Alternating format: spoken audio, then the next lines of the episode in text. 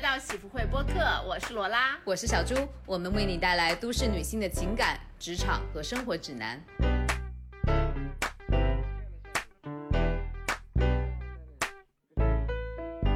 各位喜福会的听友们，大家好！呃，我们今天迎来了第一次跨国远程的录制，那个罗拉同学，要不要跟我们先大家 update 两句吧？哎，大家好，就是就像大家担心的事情，我担心的事情没有发生。就是即使我和小祝现在隔着十三个小时的时差，我们还是喜福会顺利的继续的上线了，好吗？一个月的，我也已经来到这里一个月了，刚刚过完圣诞节、新年，然后回来在多伦多的家里见到了我们的新朋友 Freddie。欢迎 Freddie。Hello，Hello，Hello，哎非常高兴能来到哎，Freddie，你跟我们打个招呼，然后我想你用西班牙语给我们。哇哦，你这个临时给别人出题是什么意思？就是就是这个非常非常厉害了。嗯，好，那我就说一下，Hola todos，feliz año nuevo，que estoy muy feliz que que estoy aquí para con los dos guapas，呀、哦，哇哦，我都不知道哪里是停了。没有我就是给大家说，就是那种 barbecue 的味道就来了。什么 barbecue，barbecue？人家刚才 Freddie 跟我讲，他说的这个是正宗的马德里口音，好哦，吗？对我就是说。非常开心能够来到喜福会，因为也是作为一个小粉丝嘛，就是一直在听着，就终于有一次能来了，然后感觉就是这是喜福会第二季，然后我就作为第二季的，就是开场的一个一个嘉宾，觉得哇哦，好开心。小猪，你先来给 Freddie 做一个简单的介绍吧。好的，呃首先我觉得要祝喜福会的听友们新年快乐，就是刚才忘了说，嗯，然后呢，哦，我我我其实在这之前我有夹带一下私货，就是因为呃之前一直有听友在问我我现在的微博。呃，就是被炸了之后，就是、呃、不知道去了哪里。然后我我现在就是小小的宣布一下，那个我回来了。然后如果说大家就是之前关注我的，或者是想关注我的，大家可以在微博上面搜“银镯女战士”，那个银色 银色的银镯子的镯，然后女战士就是 female soldier。好的，然后大家可以通过这个名字找到我。好的，啊，好的，那那就是那个言归正传，就是 我们这期要聊什么呢？我们要聊一个喜福会已经很久没有触碰的话题，就是恋爱、约会、交友、dating apps 的使用方式这种话题。但是呢，我觉得异性恋实在是太无聊了，就是我已经不想再聊异性恋世界的一些事情了。所以说，我们今天就是请请到了 Freddie，Freddie 作为某性少数群体当中的一个分支的一个代表吧，作为他的个人，要跟我们分享一下他之前在西班牙一些 dating 啊，然后包括在国内一些 dating 啊，整个 dating 史的一些见闻和一些感想吧，对不对？对我也非常开心，第一次在一个公众平台上进行了大型的出柜现场。Anyway，Anyway，it's fine。你真的你真的有柜子这件事情吗？我觉得就是透明柜啊，对啊透明柜，嗯，OK，Anyway，就是 我也非常想要跟大家分享一下，就是就是关于西班牙或者是算西班以西班牙为中心，然后整个欧洲这块儿的一个婚恋市场的一个反应吧。婚恋市场哎就真的是婚恋市场，包就是包括西班牙人和整个地中海人，他们自己出去以后的他们的。就是在其他国家，他们的感受是怎么样的？嗯，好的。哎，我首先想先问一下 Freddie，你之前在西班牙这么多年是呃是学习还是工作吗？还是做什么？哦，我是先在西班牙，然后读书，然后之后呢就工作了一年。但是我的时间，我差不多在西班牙四年嘛，然后这个时间就中间有一年就是二零二零年，就是你知道，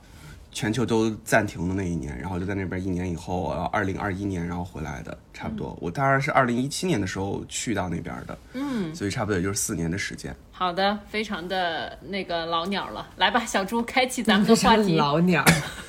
OK，那我觉得一开始呢，肯定就要让 Freddie 给我们介绍一下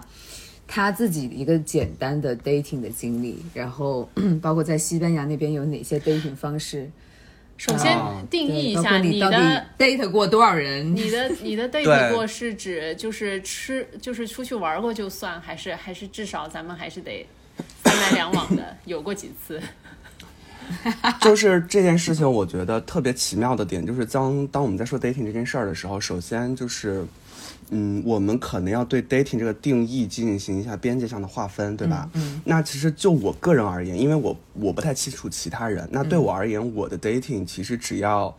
就是 get laid 就算一次，而且就是 get laid 两次算就算开始 dating，因为第一次不算嘛。那如果第二次开，始的话，你你居然有那么，你居然有那么啊，就是很实的定义个方式哇哦！对，很低调。因为不然的话，因为不然的话，这件事情会变得非常的没有边界。就是你怎么去规范它呢？就吃饭喝咖啡，因为这些事情就是一个人很正常的事情。嗯，就是就是见朋友是不是？对对，因为我觉得这个事情的背后反映出来的结果就是。呃，两个不同的文化区域之间对于这种日生活和工作之间的这个分野，就那边的分野其实非常模糊的。所以说，我觉得 dating 的话，可能是，嗯，你们已经有过一次，然后在第二次的时候又 get laid，那这件事情回床才算。对，就是回床率，回床率。所以就对我而言，这个就我个人而言，我觉得这算 dating，并并且就是你们回床了之后，有个非常重要的信号，就是，哎，我们还可以能去喝杯咖啡，能再去聊聊。对，这是很重要的。就是 dating 最关键的因素是你们一定要有后续的聊天，不是它不能仅仅只是中间那个高潮。f r e d d y 你是怎么能用一种非常正经的教导主任的口气来跟我们讲这么不正经的话题的？就是来 这就叫呃正儿呃就是正儿八经的胡说八道，因为就是我还是想给大家说一下，就是 dating 这个东西，呃是是这样的，就是因为 dating 这个东西，在我当时在那边的时候，我。最开始我也不知道什么叫做 dating，就是我们都在说 dating culture，看美剧怎样，但是你真正开始就是事必躬亲的时候，你会觉得事必躬亲。你会觉得我今天跟他算吗？然后后来我才会发觉，当你有这个想法的时候，你自己其实就不确定。那与其你纠结这个算不算 dating 的时候，你就不要考虑这件事儿，或者说如果你实在想考虑，你就把你们俩就是上床的这一次经历，并且上床之后你们还能有聊天，后续还有咖啡。当做一次 dating，那我觉得如果是这样的话，那我其实心里哦，OK OK dating 过了，我就算是 OK 了。但实际上你要真的说这个 dating 有多么的严谨，其实没有，就是它就会变成，它会融入你生活中的一部分，就跟你点外卖一样。你今天打开手机软件想点个什么法国菜、意大利菜、土耳其菜之类的，所以说你都是那么想的。OK，点菜。对 对对、嗯好对所以说那那嗯来吧，来介绍一下你的一个经历吧。对，介绍一下你的那个哦 dating 的经历吧。是这样，我我我 dating 怎么说呢？嗯，就是如果说要 dating 了多少人，这个我真的是，我是真的数不过来。这这这个数不过来，不是说凡尔赛，是你很难去把这种东西以一个非常客观的东西把它像像像算出来算出来，因为、嗯呃，你 dating 的时候，你见朋友、喝咖啡，不管是上床还是最后看电影，它最后都会变成就是见朋友的方式。你很难去计算你一年当中见了多少朋友，就相对的，你就一年当中也很难计算过你有几次 dating。但是呢，我知道在这次 dating 当中，就是嗯活儿比较好的，那印象一定是会是非常深刻的。哇 OK 对。OK，那我想说，就是，嗯，那可可以给我们简单介绍一下你在那边是怎么样去认识这些人的？OK，对，就是其实对于就是 gay 这个群体来说，认识人的方式既新颖又古老，就是最简单，就是通过 app，因为这件事情是唯一一个能快速的先认识人。嗯，就是男人嘛，都是动物嘛，那最开始的时候肯定就一开始是有那个冲动的。但是这个冲动之后，他能不能就是再转化成一个更好的长期的关系，那就是靠聊天技巧了，对吧？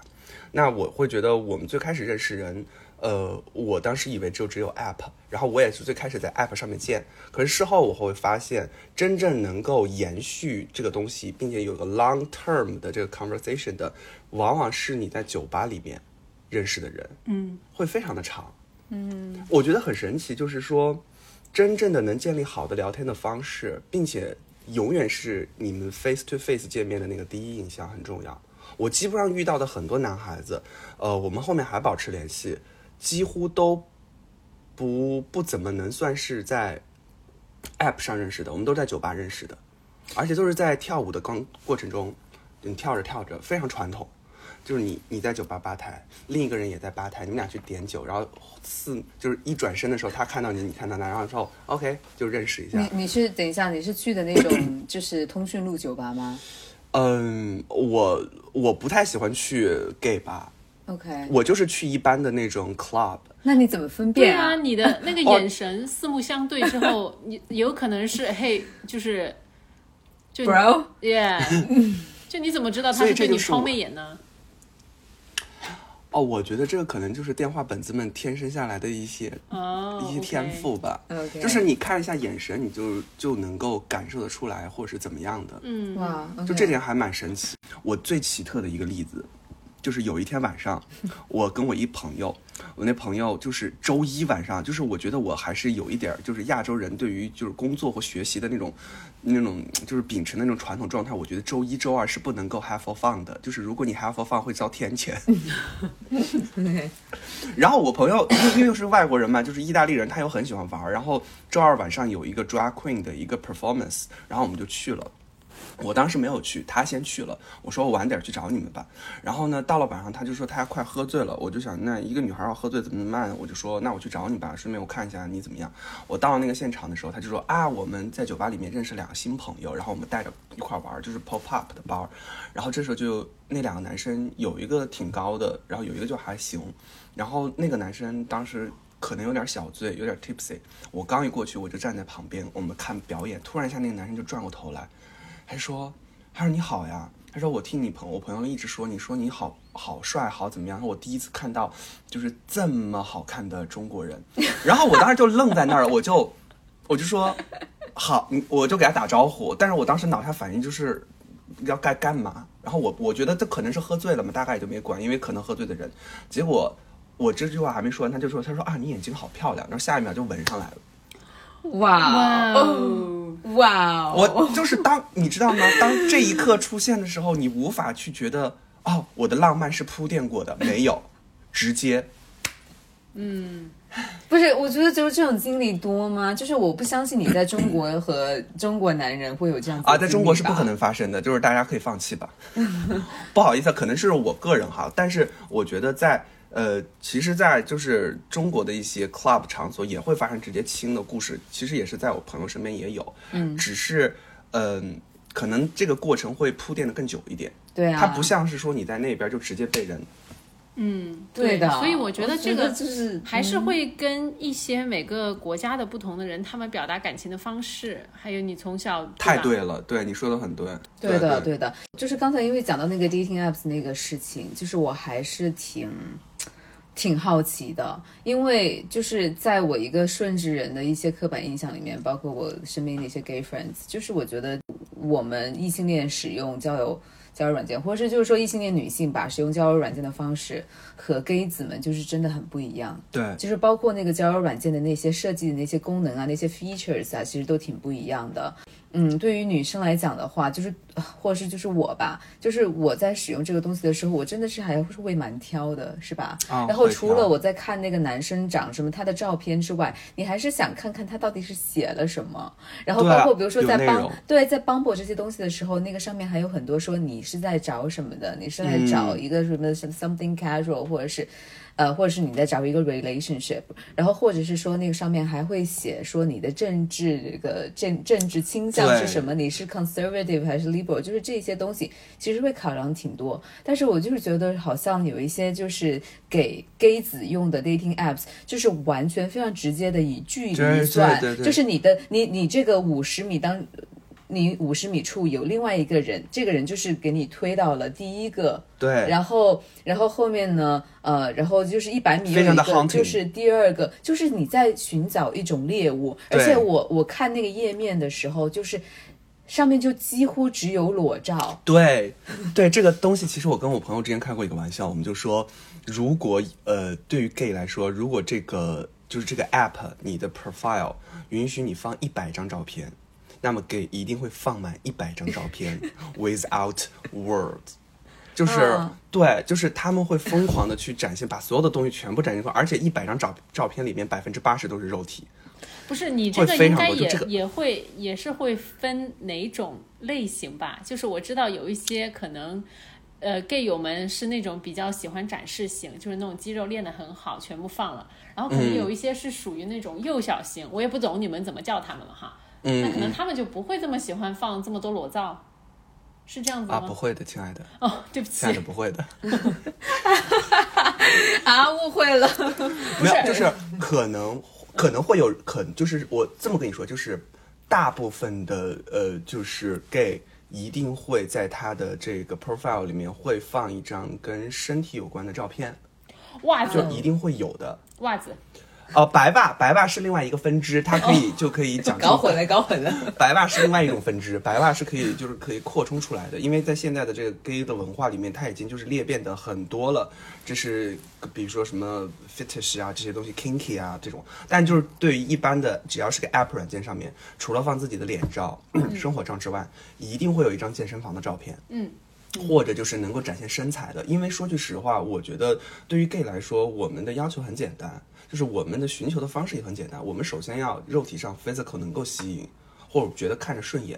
或者觉得能够通过他的整个身材能看出来这个人啊，还所谓的是阳光啊、活泼啊之类的这种东西，就是很偏见。然后就是我觉得很偏见，其实它不是一个非常，就是怎么说呢？我不能说它。不是一个坏的词语，但是我觉得这个词语在某种程度上也是一个很直接的信号。所以基于这样的事情呢，在所有的 App 上面，gay 百分之八十都会放肉体的照片会比较多。我曾经最开始用这个 app 的时候，我其实是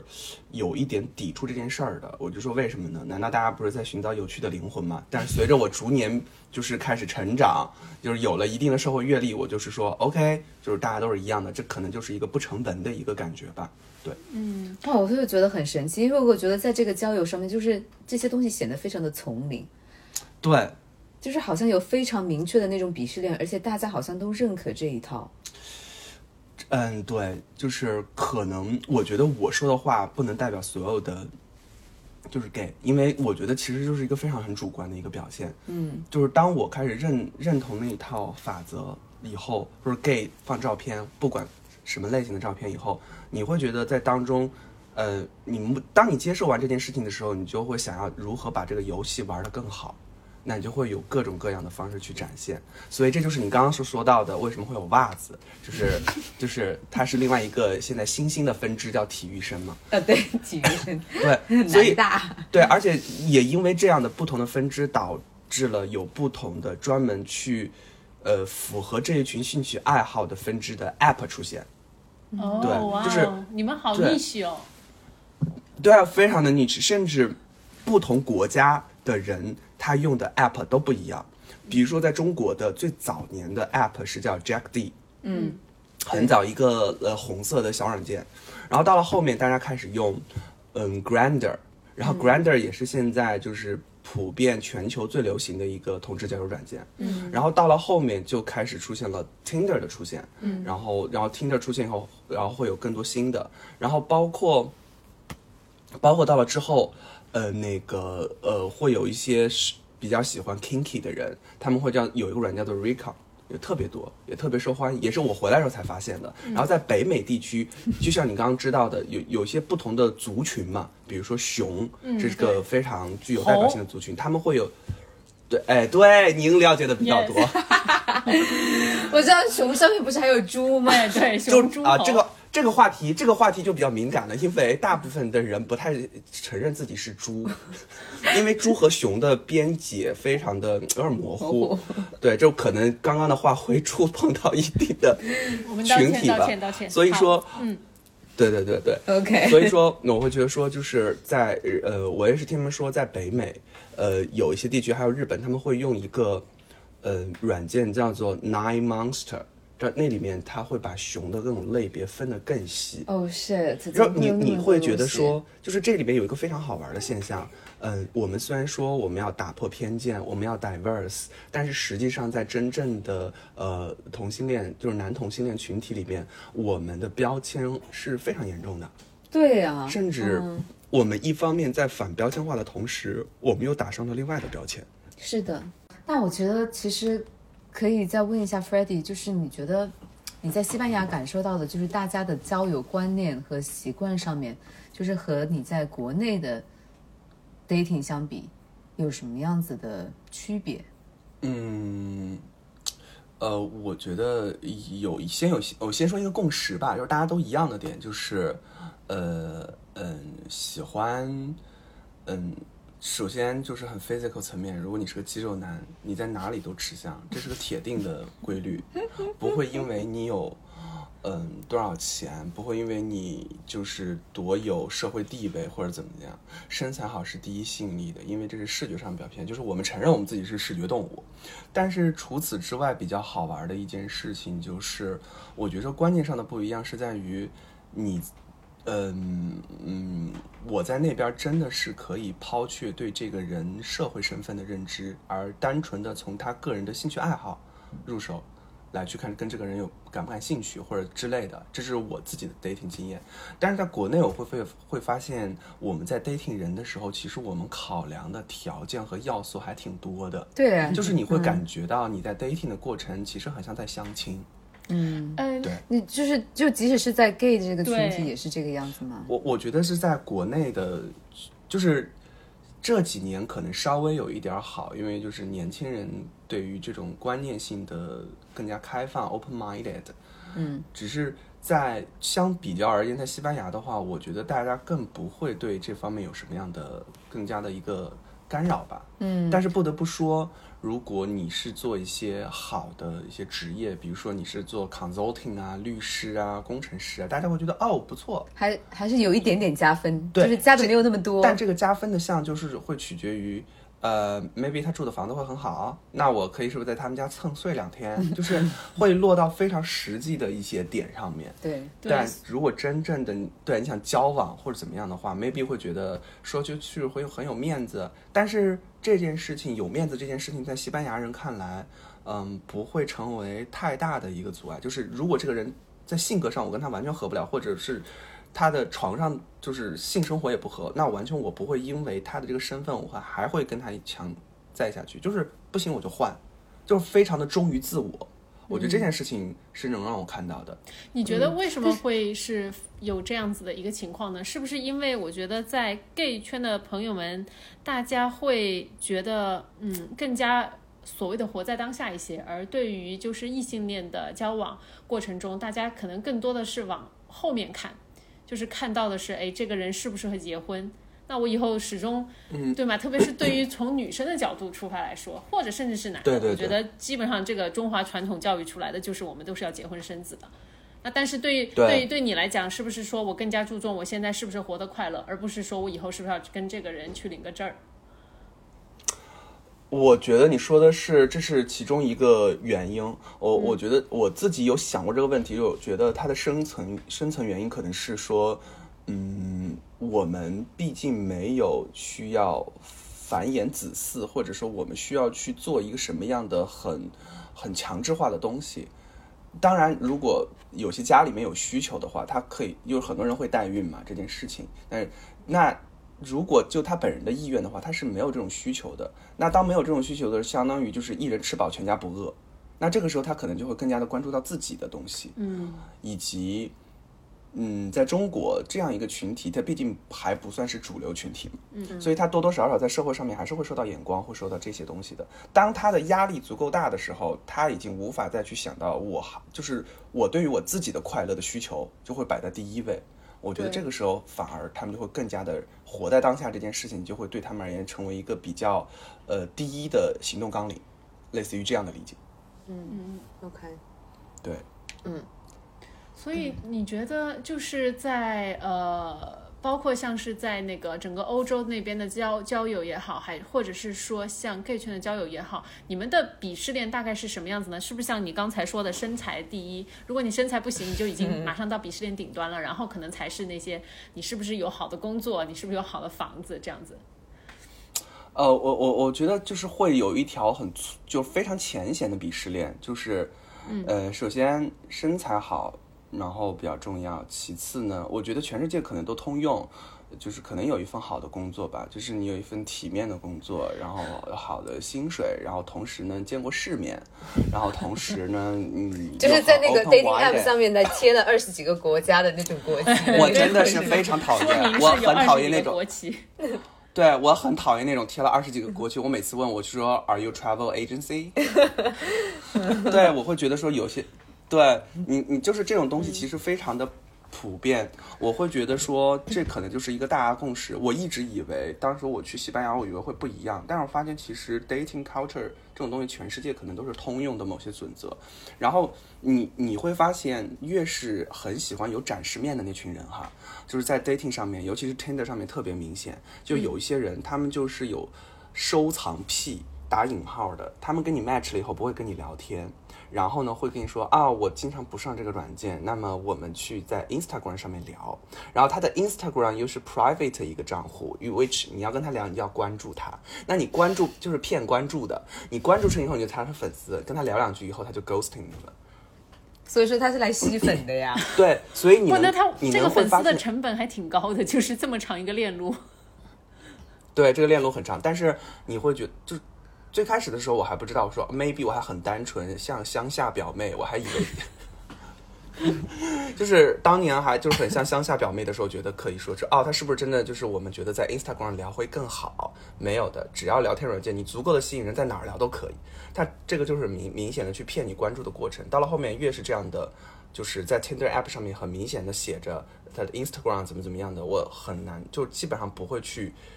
右滑或者怎么样，因为我觉得就是你能从他的照片看出来，他的这种想要涨粉的心态太明显了。对那其实我还是很好奇，就是 你觉得啊，就是因为你在一个欧洲国家，然后在西班牙，就是我觉得大部分地方他们的人还是非常的本土的。然后呢，你觉得你作为亚洲人或者是中国人这个身份，和你在那个 dating 上面给你带来的那一些便利也好，还是偏见也好，哦，这个话题我跟你说，这话题就是可以以论文的形式展开，可以聊很长很长了。这个，嗯，就是我所有的，嗯，我觉得会有同感的，就是尤其是男同性恋能够感受到一点点，就是说中国男生在世界的婚恋市场里面其实不吃香的，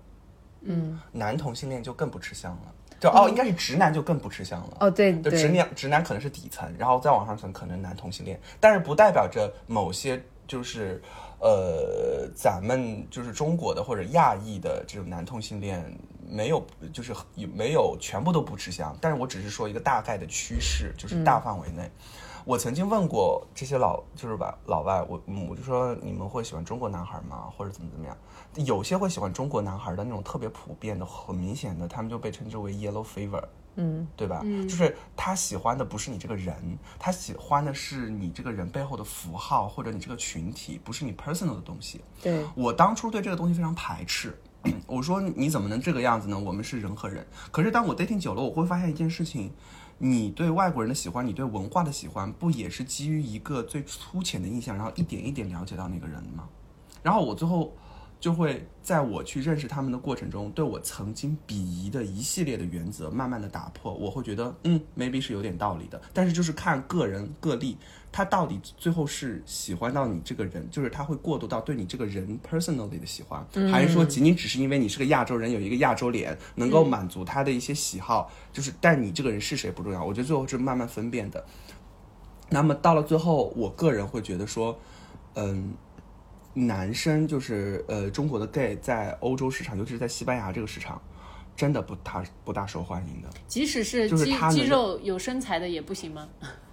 对这件事情是非常 tricky 的，对不对？我们一直以为有肌肉型，但是你会发现一件事情，就是哪怕有肌肉的男生在那边，他的概率 maybe 高一点，但他依旧不是主流社会，就是他依旧很难进入到主流社会对于一个你的一个印象。我最后一直在反，就是在想这件事情是为什么，我最后才发现，就是你把自己类比成，呃，这个国家，然后有一个外国人过来的时候，其实你就能够知道对方的心态了。就是他们有的时候看你不是看你这个人，是看你这个人背后整个这个民国家的 community 的呈现出来的一个形象，你的 image 是怎么样的？这个 image 是否具有就是很很性吸引力？比如说，当我们说到拉丁人，我们说到巴西人的时候，我们眼睛里面就会有那种形象感，对不对？海滩 boy，然后身材，然后阳光他这个国家就让他性感了很多。对这个国家的这个 identity 就让性感，然后你就说一个中国人，再加上就是 sorry 哈，不是说咱中国人不行，哎呀，我他妈就好好怕被网暴啊，就是说就是说你在国外能看到，就是大部分国外的人，很多人是没有去过中国的，因为特别远，而且特别贵机票，所以他们对中国人的理解是取决于在当地的中国人是怎么样的。而我们都知道，全球所有国家的 China Town 长什么样子，对吧？永远呈现出一副九十年代像贾樟柯电影里面的那种风貌。那个时候，他们能看到的中国人，在中餐馆里面看到的中国人是什么样的形象？他们就会觉得，哦，maybe 这些人是不是都是这个样？他们有 attractive 吗？嗯，这个好像有点难。我觉得这个已经非常无奈的事情，就是对特别是当你生活在一个国外，我觉得美国其实相对来说，美国已经移民还好一做的点。非常好了，亚洲但是文化很好。对，但是真的是当我身在欧洲的时候，在什么西班牙、法国，特别是那种语言和你你们可能在用英语交流的时候，都是在用非英语母语国家的 Exactly，就是他们，你真的没有办法。你觉得你最背后这个国家，它是实实在在来代表了你，你所有的一切都和你的国家、和你的文化、和你的民族息息相关，真的你。觉得非常的无奈。这个时候你就会觉得，我曾经看过一个纪录片，就是在这个上面，它有一句话就是 “You can eat your identity”。所以说，这就是就是我作为一个亚洲人，我在能够上面感受到的，就是能喜欢我的人，就是嗯大部分的人，就是但是你能会发现一件事情，喜欢亚洲人的人，他们都还蛮有钱的，他们通常去过亚洲，去过中国，或者哪怕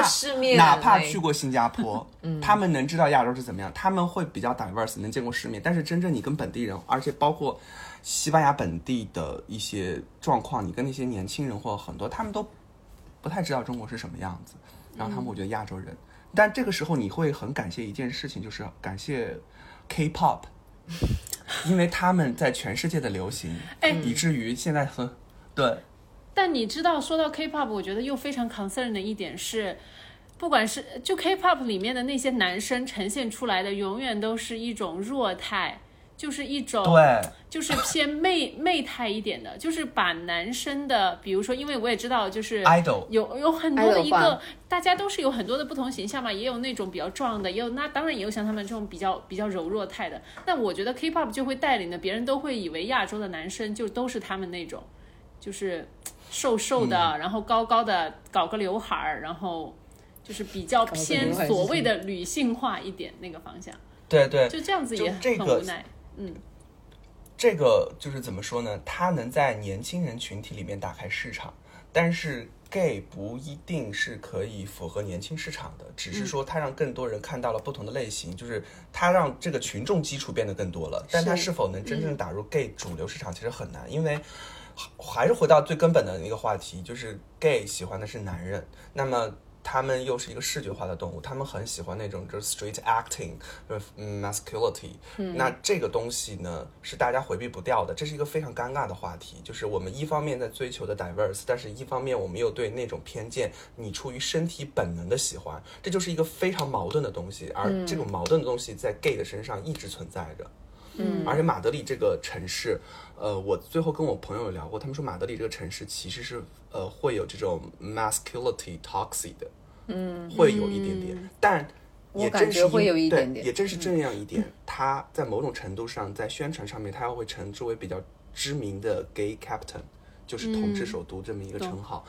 所以，所以很多时候你会看到媒体所报道的东西，当你真正的去接触到的时候，你会发现它的负面跟它所报道的东西完全的成成一个很对立的一个状态。我觉得你刚才讲的那种，就是你们 gay 就是在追求 diverse，但是实际上审美方面又很不，有些时候又很不 diverse 这种情况，其实和很多我们异性恋顺直女面临的择偶是一样的，你知道吗？啊，是吗？就是。就是你知道，最近我在看一部叫做《白莲花度假村》第二哦，我看了，真的非常好看。哎，非常好。你知道那个里面那个女生那个小助理叫什么 Portia 那个啊女生，对对她面临的东西是一毛一样的。她会遇到一个非常有礼貌、非常 civilized 的，然后非常女权，然后非常温柔，在亲你之前会问你我是不是可以亲你的一个，就是很软的一个挺好的男生。啊，那他知道，对他知道他是好的，但是他没有办法在性上被他吸引。吸引的是一个非常，就是一个非常 playboy，然后非常就是肌肉型，然后非常 risky，然后去 take 你 adventure，就是 obviously，但他没有一个坏男孩，他又没有好的工作，他可能也不会负责任，但是你无法 deny 你无法去抗拒的，就是你就是在生理上会被这样子的人所吸引。对性张力，这就是我觉得就是现代的这种异性恋女性面临的有一个问题是这个样子的，就是你理智上知道好的东西和你生理上的反应是不同的。对这个东西非常矛盾，我觉得这就是作为人本身的一个最大的点，就是我在那边能感受到的，就是嗯嗯喜欢亚洲，大部分我觉得去到欧洲，因为欧洲真的是一个非常传统的一个，就是整个的文化哈，是可能往北走，柏林要稍稍微 diverse 一点，阿姆斯特丹 diverse 一点，或者是挪威之类的，或或伦敦吧，因为我听到一个传闻说，现在伦敦都已有一个 Asian partner 作为一个 trend。就是它是一个 trend，你懂吗？可是，在西班牙，伦敦 gay 圈的 trend 是吗？对，就是当然，就 trend 各有不同不同嘛。但是在西班牙，这就是西班牙其实还挺传统啊。很九十年代时候，你们觉得他们那边男生的 dating，就是亚洲人必定还是没有那么多。嗯，所以说一个亚洲人在那边，嗯，女生会比较更加容易一点，男生会相对来说比较难。嗯，对的。再加上地中海人，对。地中海人就是天性很很热烈、很放荡（打引号的放荡），然后他们会认识很多人，这个事情就很难去递交，或者很难去建立一个 commitment。对，就是这样。嗯，那也就是为什么你觉得你交往的，就过去在那边交往的那么多人当中，有人会是跟你就是比较怎么讲，就是到比较呃严肃，就是交往的很 serious，要谈论更多，就是。你懂吗？就是带上男朋友的标签吗？Exclusive dating 啊，对呀。哦，这个问题，这个问题，我我想一想，这个问题这是个好问题，因为我我最后能感觉到，就是说，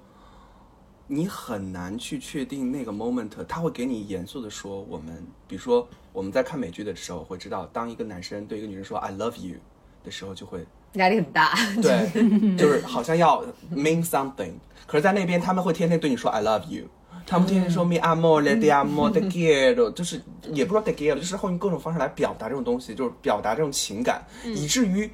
你分不清他们是怎么样。对，我觉得他其实说这个话的时候，他根本没有走心，他是跟我们平时吃喝喝水吃饭一样的。对，然后你能感受到，他甚至有的时候他说我这一刻我就是喜欢你的，我在这一刻在你身上投入是百分百。但是他在下一刻，他也会投入到别的人。他说，他会说我是自由的，我们的爱是自由的，就会给你说起，就是你在中国一场，你在说什么？你个渣男。嗯，对。所以这种 commitment 就对中国的传统。我觉得每个国家每个 dating culture 有有不同的问题。对，当然这个可能也是我遇到的，就是我遇人不淑。当然我也遇到过比较好的，可是就像刚刚小朱叔说到的一点，就是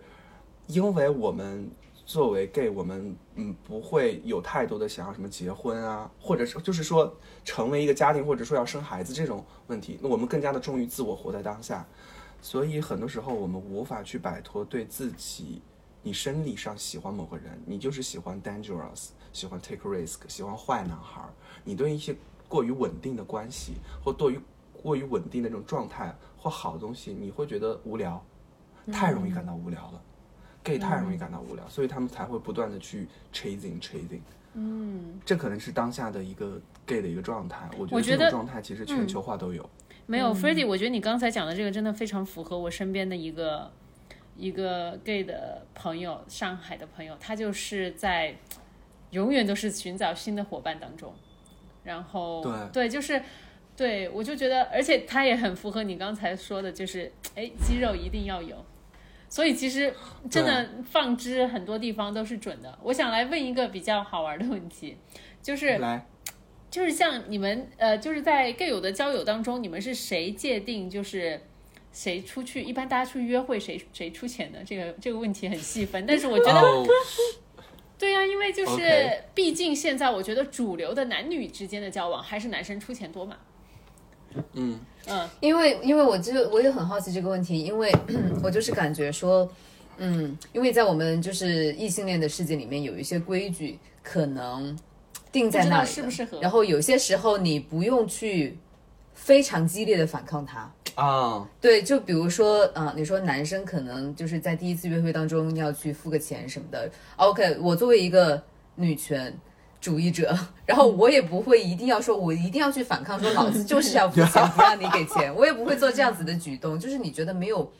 为什么一必要要去做这件事情、d then 或者是你多多少少会被这种东西所影响，对吧？但是我就是觉得在两个男生之间，你们是怎么样去界定这种权利上面的关系的？然后这种东西和所谓的那种什么 top 和 bottom 是有关系的吗？就是在性上面的照顾和被照顾。对，在性上面或者是性所谓性上面的那个主导方，那等个出击方，他这个是不是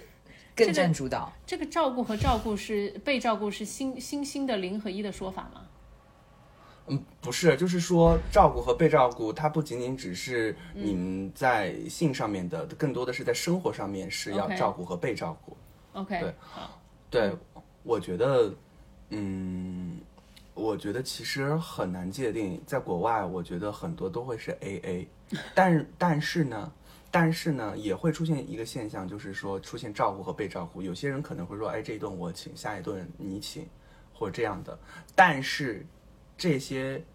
能够呈现这种现象，都是属于你的花费数目比较小，嗯，二十欧以内，对吧？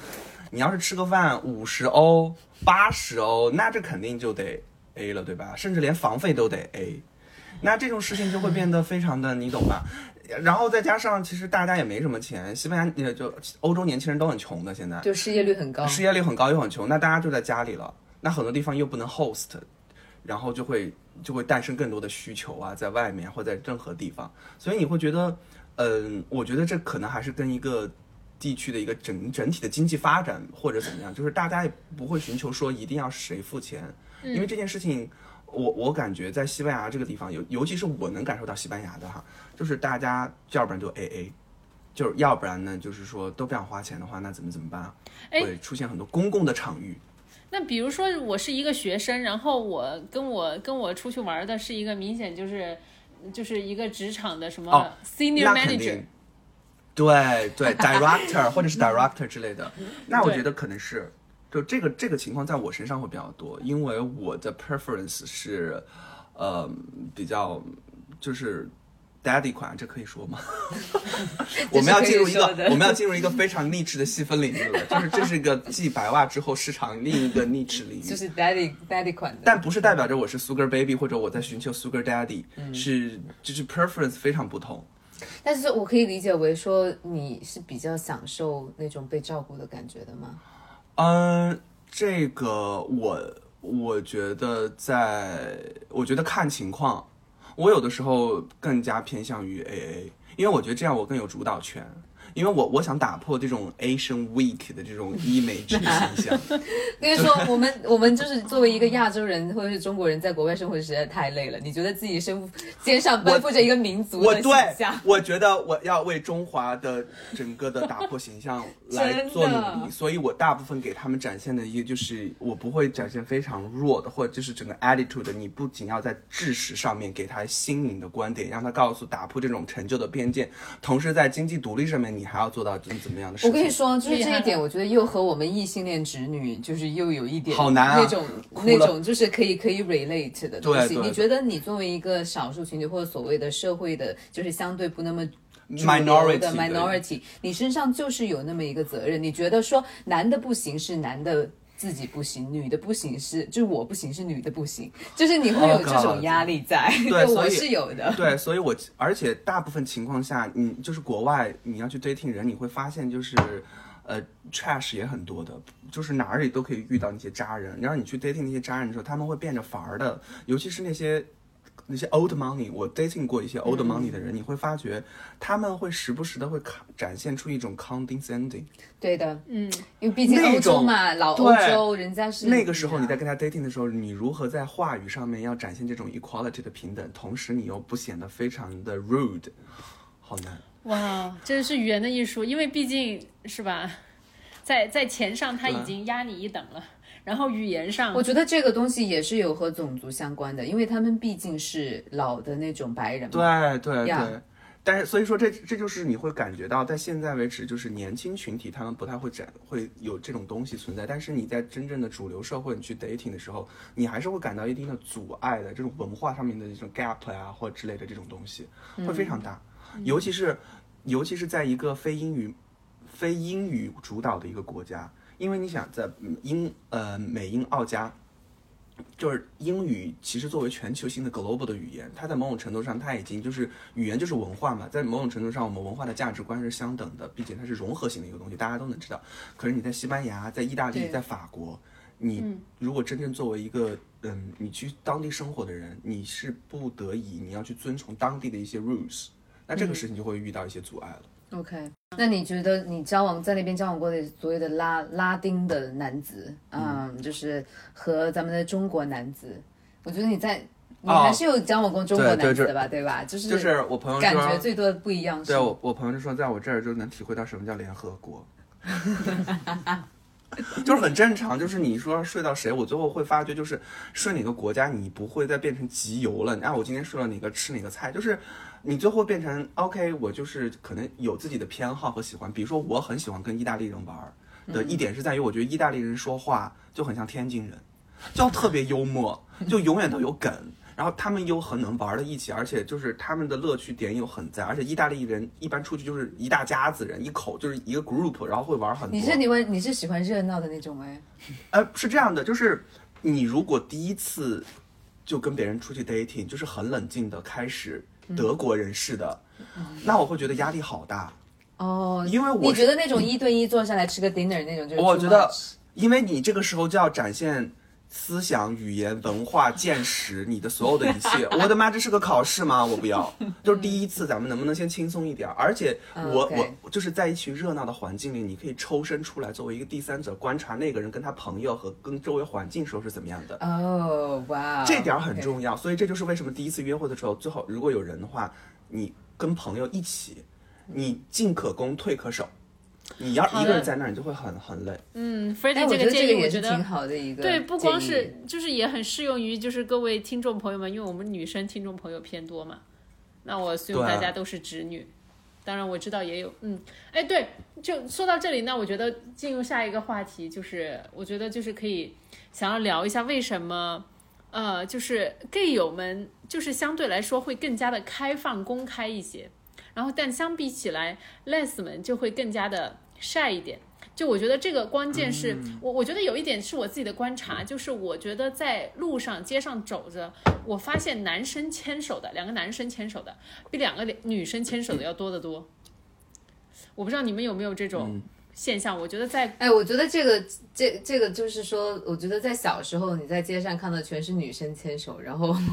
然后男生不牵手，但是在上海我真的很少见到两个女生牵手的，而且我我自己感觉，就是 less 这个东西也在中国都能体现出它的地域性。就比如说我刚来上海的时候，我觉得街上怎么没有 less 啊？就是我我真的很难分辨他们，他们。就是走在街上，我不知道谁是 less，但是你是回了川渝，你会发现街上怎么那么多 les？对对大家会所谓的在外表上面表现的出来，但是在上海我觉得就很少。对啊，和包我觉得括在欧洲分对，包括在像我在加拿大这边观察到的也是，就是有一些 less，他们可能真的就是两个人都是非常，你不会觉得他们是 less，就是他们两个都是那种长发飘飘那种。对对对嗯对，我我觉得这个现这个现象其实也是我想说的，就是你会在就真正 diverse 这件事情，你真的是出去的时候，你才能看到，就是各式各样的都有。我觉得在国外，我很难分辨一个女生是不是 less，嗯，因为我尤其是在西班牙就更难分辨，因为我觉得西班牙的女生都非常的胆儿大，而且非常的野。这个野就是从性格、对于自我的探索、对自我的认知和他们的一些反抗精神来说都很厉害。我刚刚还在跟小朱说，我说我曾经有一个 Les 的朋友，我在他们的 dating app 上面看到，就是那边的女生啊，就是呃所谓的一些比较刻板化印象的铁 T，就是他们真的是举铁的举重。就是你在那里面看到每一个人都仿佛在就是奥运会、奥运奥运奥运会冠军对奥运冠军或奥运选手，他们真的很在乎身体，并且做得很好。嗯，然后我刚才还在问 f r e d d y 就是说，就是就是在 les 的交友方面，你刚才也说到，他们其实也有那种鄙视链的，是吗？对他们有鄙视链，而且这个鄙视链非常的奇妙。就是对于 gay 来说，就像你刚刚知道，罗兰，我知道朋友鄙视链的顶端，我先来抢答一下，是不是高学历？来你想的，对，不仅仅是高学历，就不仅仅是对 lesbian 是高学历，是他们要在男权主导的社会里面占据男性的高位。就所谓的对于 lesbian 来说，他们更喜欢律师、什么投资人、什么医生。是那种在男权社会里面占主导的那种角色，他们会更加的有魅力。是因为这些本来就是他们首先又有钱，然后又有学识，然后然后又有权威。我觉得就是是人都会崇拜的这种，对，就是智性恋，呀就是一种智性恋。我觉得他们更多的是喜欢社会符号。OK。嗯，对哦，所以说你觉得就是 gay 就是更偏身体，然后对 les 所以就是更偏智力。对对，所以我我有朋友说过一句话，就是说作为 gay 一件事情很好的时候，gay 有的时候往往能打破阶级的藩篱。就有的时候我们可能会睡到一个我们这辈子在社会领域无法去触碰到的人。或者是说在异性恋里面完全不可能组组成的配对，在 gay 里面是对对非常有可能的。对，你会经常睡到，就很有可能你会睡到一个富豪，睡到一个明星，明星，或睡到一个就外交官，whatever，就是这种人。所以对 f r e d 你睡到的最你觉得最牛批的 是谁？我刚刚还在跟小叔说，就是我不知道，我不知道喜福喜福会有多少西班牙的听友，但是真的西班牙太小了，会被 Google 出来吗？没有了，没有了，还好。嗯我呃，我睡到过一个，就是真的是睡到一个歌手，就还蛮出名的，就是他会有 Wikipedia，他会有 Spotify，然后他还有听众哦，不是不是封锁，不是不是不是封锁，不是他。我要睡到封锁，我他妈我真的是人生光辉。我睡到，然后他他好像还有个格莱美的奖，我就是拉丁格莱美的奖，就是 anyway 我是睡过之后我才发现的，第二次第三次，哦他就是专门在马德里地区唱 flamingo 的。然后这么一个人，然后我觉得哇，就直到后面他跟我说，他说他有段时间要去日本表演，我说表演什么，然后一看，呃，是日本国家旅游局，就是那种很高 level 的那种邀请，我就说他妈这是个什么人呢？然后去 Google 了一下，发现操操操，整个人被吓到。说哦，他说哦，我就问他，我说你是很有名的人吗？他说还行吧。就是，但还蛮谦逊的，没有特别表现。但直到我后面跟我的一些当地的朋友说完以后，他们整个人都震惊了。他说 f r e d d y 你怎么睡到的？”我说：“哦，魅力吧，亚洲的魅力，东方的魔法。亚洲东方的魔法可还行。东方的神秘力量。对对，然后我其实还是想再问一下，就是关于，因为性少数群体，就是除了我觉得 gay obviously，我觉得是大家就是在社会舞台上面特别能吸引目光的。对。特别能，就是用的这个词不是很好，特别能跳的，就是特别欢腾的，就对觉得说就是相对来说是高调的，但是为什么 Les 就显得如此的低调呢？我觉得是因为媒体没有报道，还有一个原因，我觉得是，其实我最后真正的生活中，我会发觉，我也是回来后发现，在中国，我身边的 les 朋友其实非常多，他们的生活反而更像一个普通人，也不是说普通人，就是更 normal，更符合我们的一些，不管是打破常规也好，就是你觉得他们两个就是一个互相喜欢的人在一起生活，没有那么多 dramatic 的东西，可能 maybe 也有，但是不常见。但是 gay 之所以会引起，是因为。呃，首先在中国的这个社会舞台上面，男性如果就是他的这个符号性的想象就已经有冲击力了，嗯，那大家就会关注的目光会更大，以及他的基数首先被曝光。所以说，其实我觉你，我觉得可能根深蒂固的一个原因，还是因为 gay 是男的。对，嗯就是男的这件事情，或者是说大家会打。我感觉就是在 gay 里面就会有很多就是比较，就像你刚才就是讲的很 drama 的那种一些个性的人很多，然后他们作为一些比较有代表性的一些呃个体群体也好，就是吸引了更多人的关注，就是对包括像大家都知道，比如说 gay 有一些非常呃的某一些比较刻板的标签，比如说都是呃怎么讲嘴很毒。然后有时候讲话非常的犀利，或者是说像有一些 gay 的，你给他就说哦，你是一个 gay 吗？那你的时尚品味肯定会很好。对，就是这就是我今天特别想说的。是，我觉得这个就是很刻板的，太刻板印你象了看到的是 gay 当中的百分之一，真的是精英，就是在异性恋当中也会存在精英，就这种东西被称之为阳光中产同性恋。我一直就是小红书上面的一票的那些男生，我是觉得，就是他们太拼了，他们在这么一个男权社会里面，他们自己在男权社会里面又造就了一个更精英的社会。就是他们一定要人无我有，人有我优。就是曾经有句话，就是而且我觉得他们就和女生没有任何的关系，你知道吗？就是他们连喜欢都要喜欢男的，你这是这是多么极端男权的一件事情，就是对于他们来说，对，而且他们的表现就是在国内，就是全全球的状况一样的，就是 street acting 这件事情，就是他们就是这个东西，我曾经看过别人说过一句话，我觉得呃我已经忘了出处，但我就说的好，就是他们的行为准则是源于直男而优于直男。嗯，呀、对啊，就是有直男拥有的一切，然后同时还有还要更好的比他们品味。对，要好累，要活得更好，就你不能 normal，所以你你必须要健身，你不能吃大卡，你要吃健身餐，然后你要有好的品味，你不能展现很 low，然后你还要学识，你你 everything 就要感觉你这个人简直就是人上人了。但我觉得这是一个媒体营造出来的。就是说，对就是更大部分百百分之九十九的 gay 子们都是普普通通的人。对我们都是普通的人类，甚至是我觉得刚才你讲的这个印象刻板到了，当我们遇到一个呃。就是特别喜欢健身，然后呢八块腹肌，然后呢平时就是别人都在吃炸鸡的时候，他掏出来了一碗那种 一碗那个沙拉的草在那吃的时候，我觉得大家就会开始怀疑这个人是不是就是是。就是 either 他就是健美教练，要么他就是可能有点 gay 的倾向在里面，不然的话他不会就是做这么极端的一种事情。嗯，但同时，这样的刻板印象其实也伤害到了真正是喜欢做这样事情的人，他们被带入了，他们被代表了。那这件事情很苦恼，我觉得是取决于大家就是有一种看热嗯看热闹的心态吧，会觉得因为这样的一个群体，他们更具有话题性，他们的呃话题更高，能够符合一些大家的一些想象力的东西。当然，这个东西我觉得在西班牙。也是存存在的，就是都有，当然更明显的感觉到的就是普遍性、普适性，就是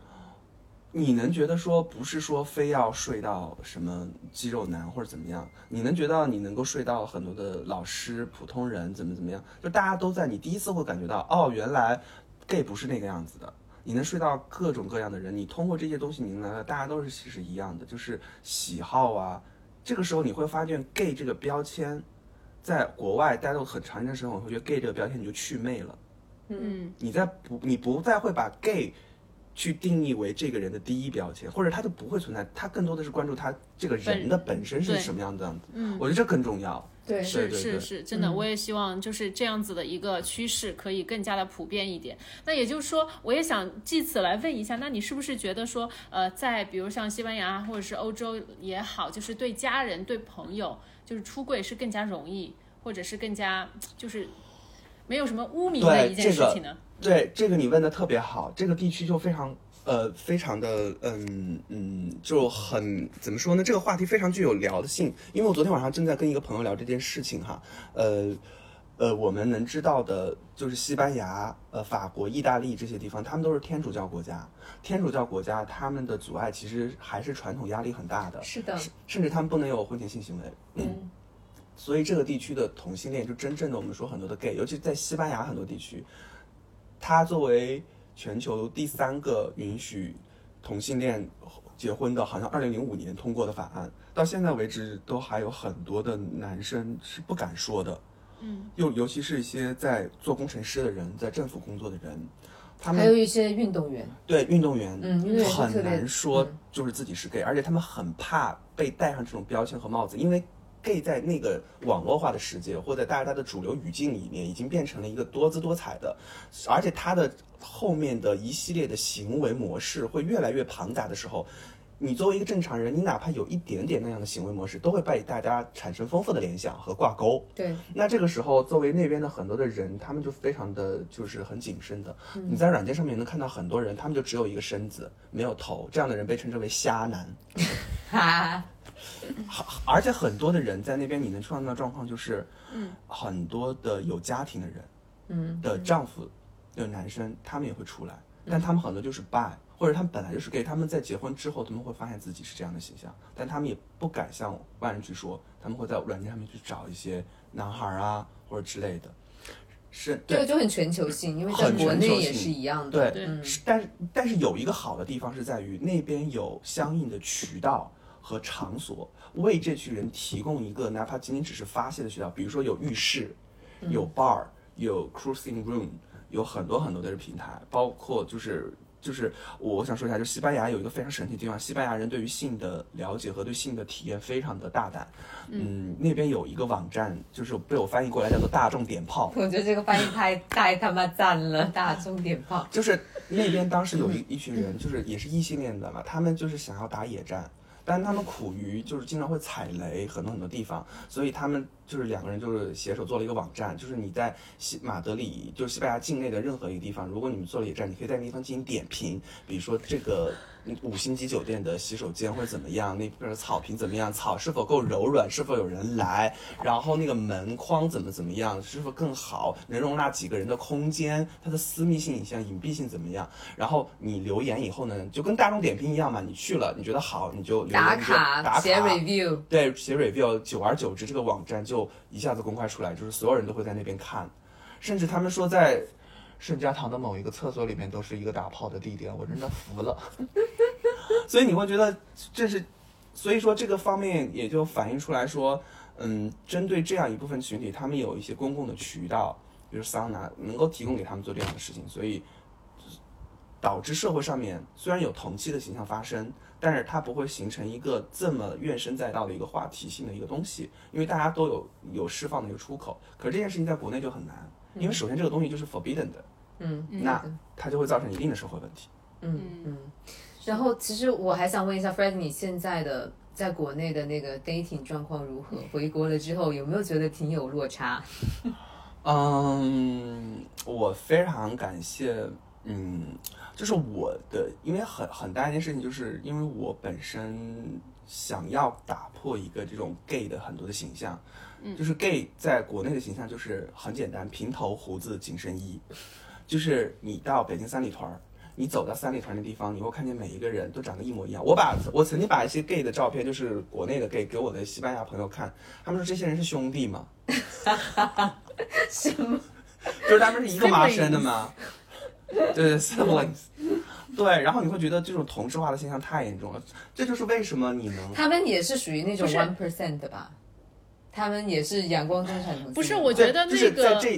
我觉得 f r e d d y 你讲的这种可能存在于北上广这种比较。所谓的叫什么时尚的城市，这些还算是比较有就是穿衣品格的，就是怎么只只拾掇自己的那些 gay，所以也像是小朱讲的，可能是 one percent 或者甚至是五个 percent 那些。因为上海，我我我觉得上海我也观察到了，你说这这一批一走出来就是像一个就是真的抱团走，就是你一出去在公园，就是特别是在西岸，你知道吗？就是能看到，你一看你就知道他们是。安福路、安福路、巨富城，什么南京西。你就能发现，呜，这个这个黄金三角区就特别多，对啊，就是对，然后但但是但是他们和你会完全不一样，OK，就是我我就是我想营造的一个现象，就是我我就身体力行的我想要去 be diverse，所以我会留长头发，我会做更多的事情，然后我会想要去让大家有这样的形象。反而我回来了以后，最开始的时候，我当时刚回来的时候，我躺就是隔离嘛。然后就刷 Tinder 嘛，就刷刷刷，就是 match 了很多人，他们觉得就会觉得很不一样。然后包括我有一次有个很好笑的事情，就是所谓的“春江水暖鸭先知”，解释一下，展开讲讲。就是就是就是同性恋之间的一些电话本子之间的暗语嘛，就是鸭，你懂吧？就是就跟鸡是一样的，就是自己的一些黑话嘛。嗯。就是有一次我回来了以后呢，我当时还没有跟很多人说，但是我在。这个 app 上面有显示嘛？这个时候我刚打开 app，没十分钟不到，我朋友说：“哎，你回来了。”我说：“操，你怎么知道？”他说：“哦，我在 app 上面发现你了。”对，你就觉得这件事情太他妈可怕了。就是 gay 在哪儿，他什么都找不到他，但是在 app 上面你一定能找到他，他就一定会存在。真的，你们，我觉得你们这些 app 是不是感觉已经变成了一个比微信就是使用频次更加高的一个东西？每天要打开好多次。就是如果有些 app 叫做 day app，然后这些内 a 就我们现在用的这些 app 叫做 night app，就是你会觉得，OK，哇哦，对，就很多，然后，嗯，对，然后甚至我反正回来以后呢，就是 match 的男孩还挺多的，但是我会觉得有一件事情就是，在上海啊，我觉得能把他们就是一块儿就是嗯，就 meet meet up 的一块儿叫出来玩儿的，就是能见面的，我觉得，呃我觉得会比在北京要难一点儿。哎，为什么会这样呢？我不知道，可能是不是因为新手我我另福利啊？外一个 gay friend 他是他是相反的体验，因为他觉得北京太远了，实在是你见一次面你可能要两个小时是吧？可能你们俩一个月才能见一次，你 match 了之后一个月才能见，但是在上海你一晚可以见三个。哦，我我是这样的，就是反而我我不知道，可能是不是我反正在北京，我有段时间去北京出差的时候，我会觉得北京男孩儿就还挺好的，就特别热情，五公里的都过来。我觉得在上海他妈隔个五十米都不愿意过来，嗯，就是那可能就是因为你在这个地方待着，你再换一个地方的时候，就相当于你玩游戏，你是个新人 Yeah, yeah, 你到了个新的地图，然后这个新的地图流量给你推算有福利，就是比较好的能够出来的大数据帮你锁定了。作为新人，那他会给你一点流量，给你一点福利，但是你在这个地图待的久了以后，你就不会再有这些东西了。是这样的，对，然后我，但是上海这边我我怎么说呢？反正我回来以后，我会觉得就是约出来的人都还是有，也有也还在，就是我再次觉得就是说，be diverse 这件事情是真正出去你坚持自我以后，你回来你是能够看到一定不同的变化的，因为就像你说的，大家想要新鲜的东西，就是大家同质化的东西见久了以后你会看到，但是你会发现另外一个现象就是大家把你约出来以后。大家问你的问题，或者是大家想要做的事情，或者后面的一些东西也非常的流程化，甚至你会觉得说，我不知道是不是我自己变了，我会感觉聊天会变得很无聊。那你的刚才说流程化是是会怎么样？大家会流程化就是说，先约出来，一般呢，先问你的需求嘛，What are you looking for？如果有些人就是想 get laid have for fun，那就可以约个时间。如果有些人没有的话，have for fun 呢，我们可以先喝个咖啡，见个面，然后聊一聊。但是你聊到最后，你会发现大部分 gay 的话题就是王者荣耀啊，王者荣耀吗？还有有很多玩游戏的 gay 很多的，很多的玩游戏，然后呢，要不然就电影圈的人，嗯就是聊电影、聊文艺流程嘛，就大家就去聊天啊，聊这些。但是你会发觉，我觉得这不是 gay 的问题，就是我觉得在年轻人是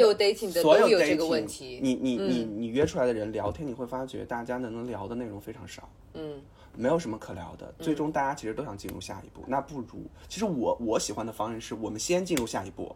完了以后，如果你还有兴趣，我们可以聊一些那种东西，因为那个时候你已经没有那个 agenda 了。那这个时候你真正想聊的东西，你的兴趣、你的爱好，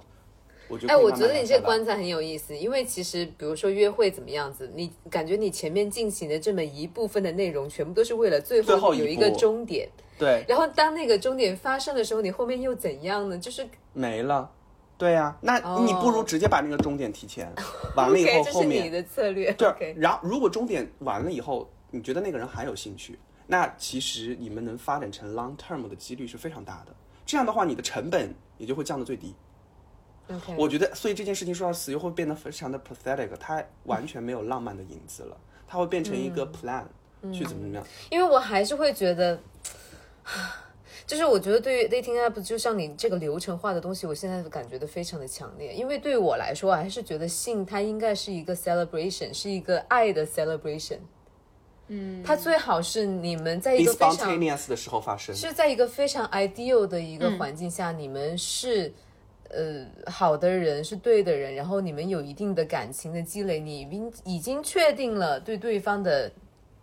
一些喜爱了之后，你们做性这个非常水到渠成的行为，然后你们的感情得到一个真正的释放。For me，我觉得是一个释放和一个庆贺。对啊，然后你们再再再一步走下去，我觉得这是我们小的时候就是真正的没有去非常的去很有主观能动性的是找你的伴侣或者是找一些什么 mate 的时候会发生的事情，对吧？可能你是在一个学校，或者是你在一个什么其他的场合，你非常自然的认识了一个人，感觉就是那么一个过程。但是后来你到到了一个真的是要去非常积极的寻找你的一个伴侣，然后去寻找一些东西的时候，这件事情我就是变觉得对我来说是非非常的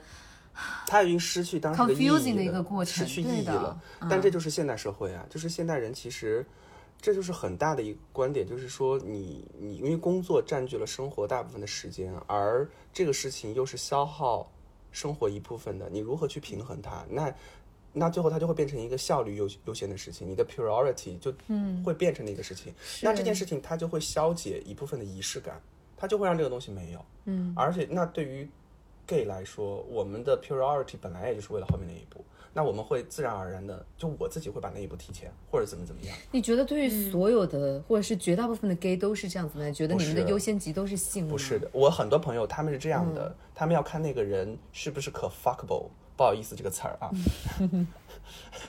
罗拉翻了个白眼，不是，对，其实是这样的，就是他们会先约出来，因为有些人会有照片嘛，就是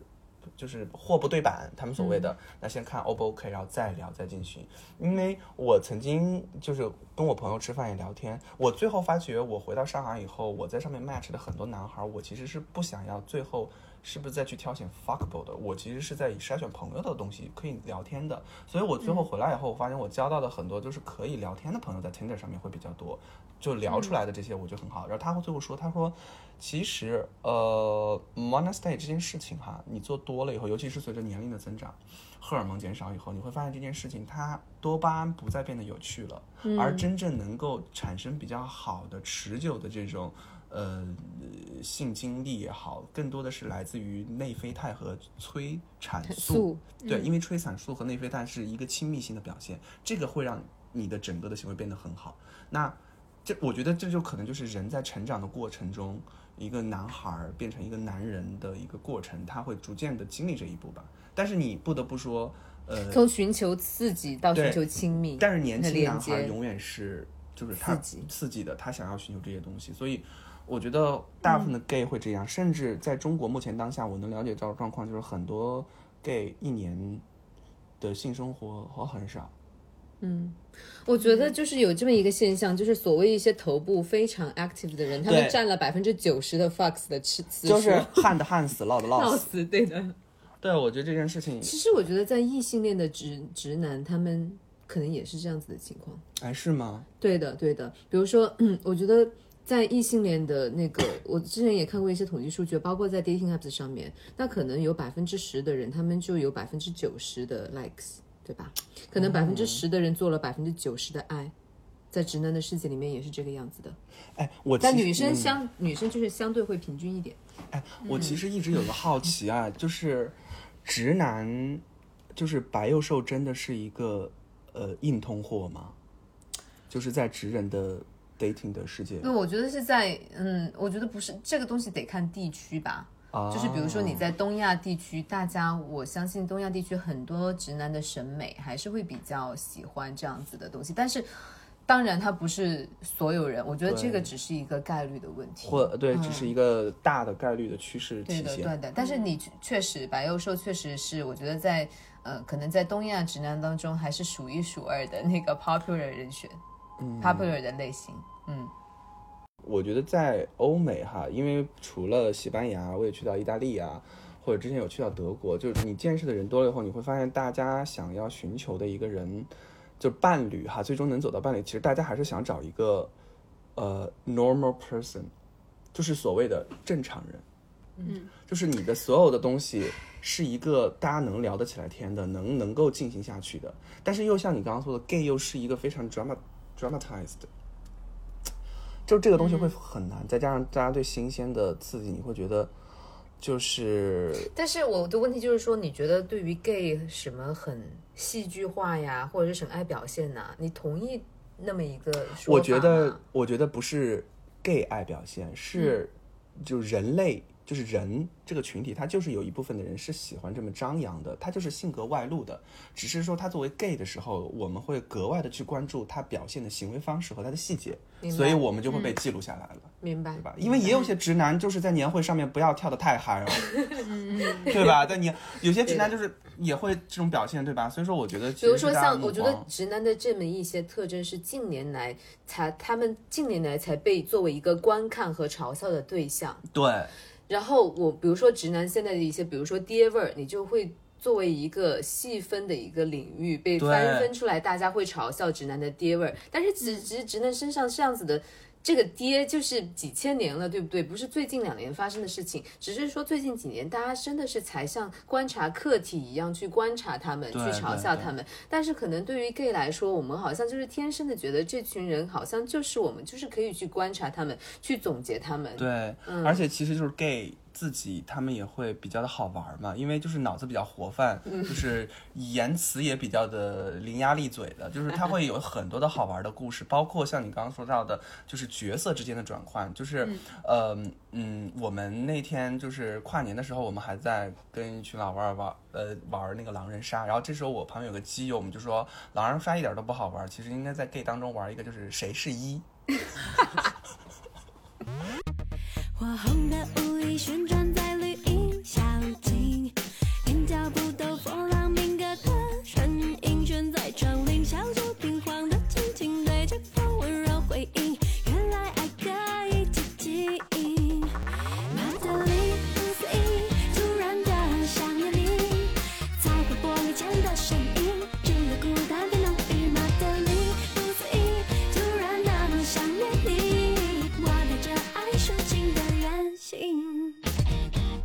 你跟西班牙人去 dating，你们俩很难真正的走到最终 exclusive 的地步，因为大家都在追求 have fun，再加上南欧人的性格就是如此，他们会朋友的朋友，因为他们会说 amigo，就是 amigo amigo，就是朋友的朋友怎么样？就是你在那边你会发现，就是 friends with benefit 这件事情非常常见。I see，非常常见。那对于中国人或者对于东亚人，我们对于一段关系的想象，我们其实很难会把我们的经验和经历去，呃，那我们的期待就是 friends with benefit，在我们这里就是不对等。它是什么呢？嗯，你很难找到一个能够落脚你心里的东西，那这个东西就很难了。嗯，这反而，所以他们会说，呃，就是我听过一个说法，就是说比较德国人会比较更符合中国人的想象，或者说更加的更好、更 exclusive 一点。但南欧人真的太难了，就是你只能跟他们浪漫，跟他们 have fun。你想走下去，或嗯，我觉得尤其是对 gay 这个市场来说，呃需要花更多的功夫精力。明白。但是我会觉得，嗯 是不是因为你接触的人都是非常年轻？就是如果他们就是更年长一些，他们还是选择这样的生活方式吗？他们不想要那种什么 one on one 那种有稳定伴侣的生活吗我接下来说的话可能会让你们就是三观进行一个超大的颠覆。？Yeah，我跟我朋友聊这个话题，在现在欧洲很多是年轻人的时候，小情侣 love birds，他们会想要就是关系，但反而是真正那些年长的人，叔叔们四十岁的，他们有钱了。他们有地位了，他们开始享受人生的时候，他们才是真正的那群 have for fun 的人。他们而且他们在社会的阅历，他们的知识掌握的更多，他知道怎么样去 dominate 一段关系，怎么样 have for fun 的时候，他们很难很难 commitment，反而那边的就是成就是成熟男性，可以这么说，他们会更享受性和爱，还有生活，因为对他们而言，可能他们不需要伴侣了，嗯，他们对他们而言，朋友更重要。那朋友当中再发生点什么，所以说 friends with benefit 这件事情就会变得很普遍。但年轻人反而有的时候会追求一些 love birds，会追求一些我还要关对爱、系，对于关系有幻想是吗？所以，see，这就是一个非常大的 culture shock。那边大部分的人都就是四十岁以上的人，你会发现还没有走入家庭关系，那多半就是个玩咖，而很常见，真的很常见。你这个说的是适合于，也适合于异性恋世界吗我异性恋我就没有观察到了。？OK，, 对，但我觉得同性恋大部分是那边儿的。哇，因为我觉得最大的一点是，他们给就是在在欧洲，他们对同性恋的市场有非常多元的选择，你去选择怎样的生活方式，所以导致他们不一定把所有的东西都最后要以一个 relationship 作为一个做结和挂钩，他们完完全全在做自己了，就是以就是活在当下这件事情来说，在他们那边得到了充分的展现。所以你会发现那边的真正到了四十岁还在单身的男的，那真的就是玩咖。要他会说我可能没找到或者怎么样，可可能他们都觉得啊无所谓了，我为什么还要找呢？就是我的情感需求可以靠我朋友，我的工作是我的工作，那我也有稳定的收入和我一定的社会地位，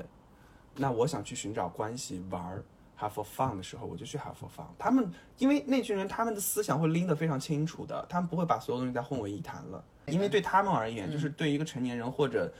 你再去投入感情，其实是一件很耗费精力的事情。他们也不知道结果是如何，而且他们已经经历过年轻的时候荷尔蒙膨胀的那个阶段，然后再到后面，他们更知道自己的需求，所以要走入关系反而会更谨慎。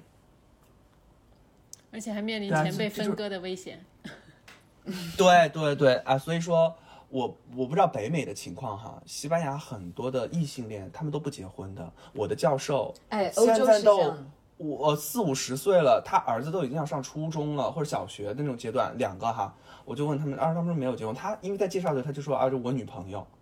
都不会说老婆 wife，就是这样的一个关系。因为我觉得他们是完全把，比如说把婚姻和生育这件事情已经分开了。对，或者是家庭是家庭，自我是自我。嗯嗯嗯，因为我觉得现在欧洲它也有各种各样子的制度来支持人的这一套关系的多样化，比如单亲母亲啊之类的这些然后我记得像法国的话，哦，对你之前是在法国的，对对，然后它法国的话，它有一个东西叫做 partnership，它和 marriage 对是不对一样的，就是就是比没有 marriage 那么的紧密，但就是 couple living。对的，但是这个 partnership 它还是可以证实你们是生活在一起的伴侣关系，但是你们又不是结婚，对，你们有一些权利和义务，但是不像结婚那么紧密的他不是用一夫一妻制这个东西把你完完全全锁定。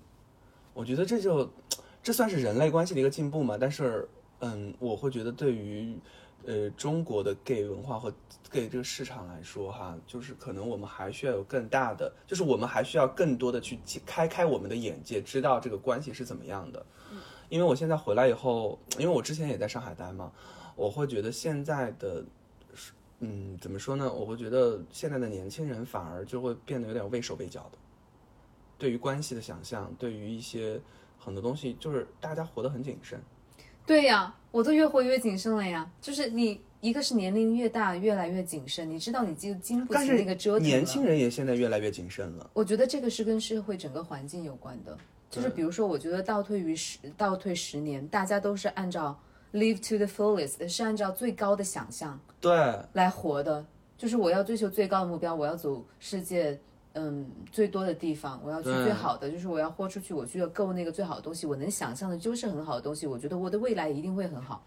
但是现在就是不一样了，这几年就是大家活着，就是保持一个身心的健康，都已经非常的难了，你还让我去追求。对，那感情就是你要让我终身愉悦，我觉得对，所以于谁所以你会发现，现在就是就是在很多的 gay 之间，他们最后进入一段 relationship，很多时候就是搭伙过日子。嗯，很普遍的，这个我发现在 gay 当中会大家越来越普遍了，尤其是经济成本的生活成本的上涨，就是大家会对这种东西不再是一个追求了。那么在欧洲地区，因为 呃，我我有一个朋友，一个很好的朋友，就是她最终她是最后结婚了，她的老公就是一个荷兰人，然后她跟我说过这件事，我说我觉得你我说你跟他你们俩的交流是真的百分百融洽吗？其实很难的。他说，嗯。永远那个 culture gap 是存在的。他说他他，我记得我们有一次他来马德里找我们，我们的对话，他说他说有次对他说过，他说呃，我知道你尽管非常的了解亚洲的文化，你非常的就是关照，也很有这种 equality 的心态，但你知道你作为一个欧洲人，你生下来就有 privilege，你再怎么样，你都无法了解一个第三世界国家的人，啊他们到了一个发达国家的生活状态和情绪的变化的。这是很难去找到的，尤其是在 gay 这个地方就更难得去去做到一点。嗯，所以对，所以这件事情其实呃，culture gap 或 dating 这种东西说到更深以后，是一个两个家庭关系的结合，你的社会关系应该怎么样呈现？所以这就是，所以 gay，我们难道要去考虑这么多吗？那么我们为什么不活在当下呢？就更多的展现自己嘛，你的快乐，你的所有的东西，我喜欢谁，我不喜欢谁，我能展现。追求的东西就是这个样子，我觉得嗯这就是 gay 的世界，大家能看得出来很丰富多彩的一面吧。呃，我们能看到大部分的 gay，尤其在北上广生活的，我们身边的 gay 都真的就是精英中的精英，大元就是那百分之一，就所有的人都是那种还点名了。对对，然后我会觉得而且大家更敢于敢于勇敢去出柜的那些人，他也是其实也有 privilege 啦，对不对？对对对对对，也是达到了某种就是高所谓的社会地位，可对能才去敢出这个我。我我会觉得说，其实就是我们看到的身边的同性恋的群体，大部分都是已经被光环照耀着的了。就是很多时候我在欧洲最大的变化就是能看到一些普通人的生活，这点很重要。嗯，就是你才能知道 gay 的生活，因为说实话，因为 gay 它不它也是近几，就在人类发展史上，它都不是一个这么呃有有长期的一个历史或者社会文化的东西，它是慢慢慢慢迭代的。我们很多时候我们的行为方式是模仿出来的，嗯，但我们当我们的模仿素材不够的时候，我们就很容易形成一种制式和同质化，嗯，对，所以我觉得这点需要打开眼界，需要大家更多的。我们今天也聊了蛮久了，罗拉最后还有没有什么问 f r e d d y 的问题？呃，我觉得与其是问 f r e d d y 的问题，更多的是想就是祝福吧，因为我觉得就是大家也可以听出，我觉得 f r e d d y 真的是对。不，真的是，因为他对整个一个自己的一个就是 identity 啊，还有就是这么一个社会的现象有很多的一个思考，然后我觉得就是真的特别透彻，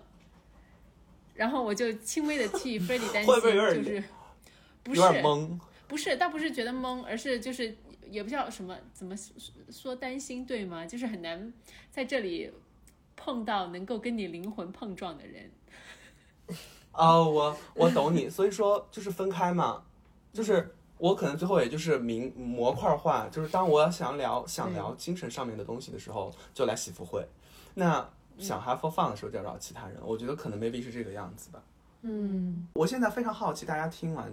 会有什么样的感觉？我就是很希望，就是听众朋友们多跟我们互动一下，然后包括如果你是直人也好，然后你是性少数群体也好，然后包括我们的 les 朋友，因为这期就是我们是以他们不在场，但是我们聊到了 les 的话题。对对对但是如果说你真的是听到了什么，就是你觉得呃说的。嗯，你不同意的呀，说的不对的呀，我们也希望就是你来多和我们交流一点，因为 f r e d d y 在这里也是完全基于他自己的这个经历和他自己的一些反思和观察，对不对？但是每个人都肯定有自己的解读的。嗯，而且其实 gay 和类似的 les 的世界，其实我们真的交流很少。嗯，我就发现了，因为你们真的没有交流的必要，好吗？互相不需要。其实我很想知道的，就是我对他们的好奇和这个是他们的整个的价值观，我也很想知道 lesbian 世界是怎么样，因为我觉得 gay 的世界已经被大家解读的够多了，我觉得反而现在 gay 的世界应该是去解读化，因为解读的意思就是会把它符号化。因为我在这里特别想说一个，就是我们昨天跟我朋友聊到的一个话题，就是。呃，呃叫做符号的中心往往是现实的边缘。嗯，可以展开讲讲。就是我们对所有同性恋的关注，我它会成为一个社会的符号现象对，的原因，往往是因为他们刚好处于社会的边缘，嗯，所以被注。而这个东西也是我，我最后跟我一个朋友聊到最后，我们所有的 gay，我们到了欧洲，我们想展现的形象，我们想 be special 或怎么样，其实。很多时候你会发现你自己并不是被特别了，你是被边缘化了。我们很多时候分不清楚什么叫做我们感觉很特殊和我们被边缘化。我们在某种程度上说，它呈现出来的那种行为方式和氛围是相同的。对，这个时候你只能你亲身去经历，你经历更多的人才知道你自己到底是很特殊的存在还是边缘化的存在。大部分的情况可能会是后者。肯定是后者。所以那个时候我才会觉得，哦，你要发声，你要说更多的话，你要让更多的人被被看见或者知道怎么怎么样。这就很多都是身体力行来的一些大道理，对。所以就是昨天聊的时候，我们会发现，就是符号，对符号的中符号的中心往往是现实的边缘。OK，好，我们也可以以这一个金句，真的是非常好的一个今天的一个来自我很多内容的一个总结了。对，好，然后我们就以这句话来结束 这一期的喜福会吧。然后也是希望大家可以多多的互动。最后还有一个就是 f 对 r e d d y 就是自己的播客，对我其实自己这个一定要夹带一下提私货，就是我自己也在做一个播客。对，就是我有一个播客叫声调，声音的声，然后调子的调。然后我其实一直小会浅浅的做一些我的一些分享吧，或者东西，就主要是跟声音有关的记录。因为我很喜欢在街上去录音，因为我在西班牙有很多的街头艺人，他们会弹很多的吉他之类，我把它录下来，然后串起来之类的。Anyway。现在会有新的节目会上线，到时候大家期待一下。好，感谢大家，感谢喜福会的听友们，好的，那我们下期再见了，朋友们，拜拜，拜拜，新年快乐。新年快乐。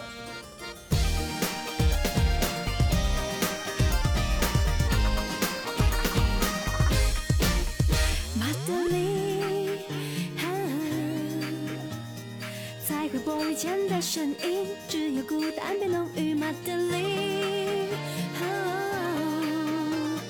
我带着爱抒情的远行。